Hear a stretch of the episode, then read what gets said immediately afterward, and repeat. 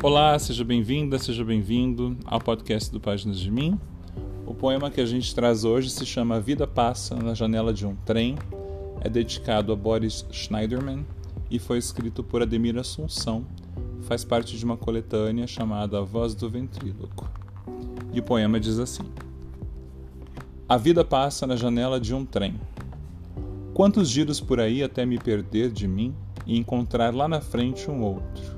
Eu mesmo, enfim, no rodopio deste mundo maluco, o passo às vezes em falso, pisando o chão sujo da América, confuso caminho no tempo e no espaço.